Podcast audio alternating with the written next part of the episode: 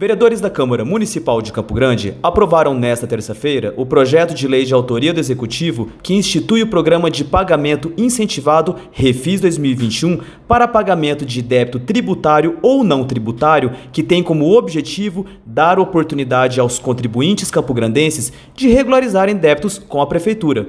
O presidente da Casa de Leis, vereador Carlão, ressalta a importância do Refis. A Prefeitura, nesse momento, lança esse projeto de PPI, né, que é o Refis, e a Câmara aprovou. Aquelas pessoas que têm débito, é, débito com o município, nesse momento da lei, vai ter o desconto de até 100%, que é um, em algumas, algumas áreas, vai beneficiar as pessoas que estão seus débitos com a Prefeitura. O programa terá vigência entre os dias 1 de junho e 10 de julho e, segundo a Prefeitura, é mais uma das ações promovidas pelo município para minimizar os impactos da crise econômica agravada pela pandemia da Covid-19. Elton Davis, direto da Câmara Municipal.